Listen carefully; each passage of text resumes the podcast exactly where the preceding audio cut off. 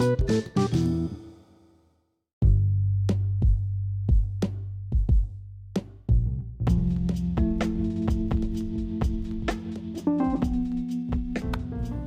dia, boa tarde ou boa noite.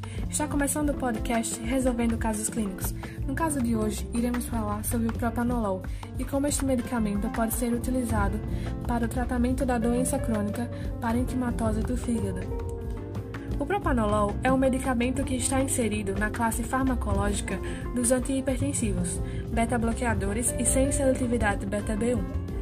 Esse medicamento possui o seguinte mecanismo de ação os B-bloqueadores desse medicamento, a priori, reduzem a pressão arterial até diminuir o débito cardíaco.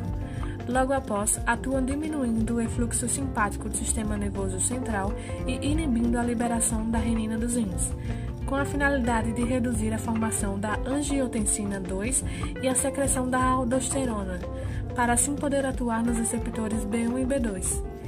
Ele é um antagonista competitivo dos receptores adrenérgicos beta-1 e beta-2 e não possui atividade agonista no receptor beta-adrenérgico, mas possui atividade estabilizadora de membrana em concentrações que excedam de 1 a 3 mg por litro, embora tais concentrações sejam raramente alcançadas durante o tratamento oral.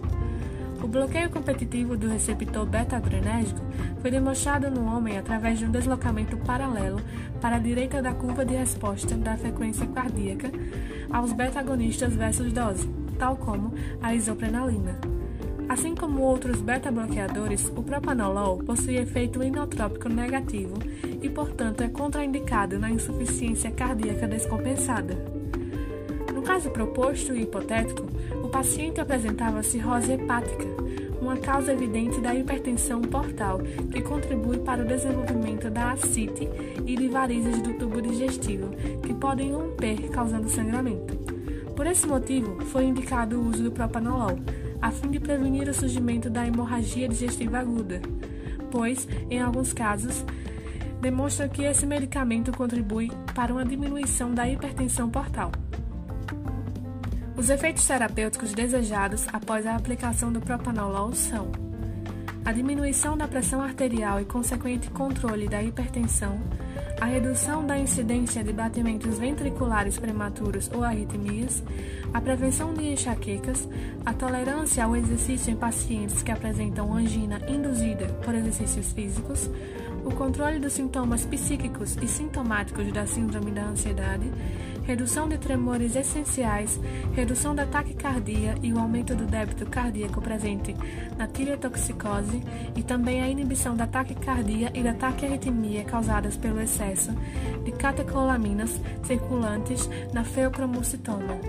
Após a aplicação, alguns efeitos adversos podem surgir. Os mais comuns são a fadiga ou lassitude, que é frequentemente transitória, a bradicardia, sentir as extremidades frias, fenômenos de Raynaud, distúrbios do sono e pesadelos. Efeitos incomuns também podem surgir, como distúrbios gastrointestinais, assim como náuseas, vômitos e diarreias. Já os efeitos raros são vertigem, trombocitopenia, piora da insuficiência cardíaca, precipitação do bloqueio cardíaco, hipotensão postural, alucinações, psicoses, alterações do humor, confusão, púrpura, alopecia, reações cutâneas, agravamento da psoríase, exantemas, parestesia, olhos secos, distúrbios visuais e pode ocorrer broncoespasmo em pacientes com asma brônquica ou com histórico de queixa asmática, algumas vezes podendo ser fatal. Por fim, se tratando da enfermagem, alguns cuidados que o profissional deve ter ao aplicar o propanolol são atentar-se para a forma de apresentação do medicamento, para a dosagem e para a via de administração prescrita pelo médico, orientar o paciente sobre o risco de dirigir e de operar máquinas devido à vertigem e fadiga, nos casos de administração por via endovenosa, controlar a velocidade de infusão, atentar para sinais e sintomas dos efeitos colaterais. Devido ao efeito negativo no tempo de condução, propanolol deve ser administrado também com cautela, principalmente em pacientes com bloqueios cardíacos de primeiro grau. E o medicamento, além disso, pode mascarar sinais de tirotoxicose.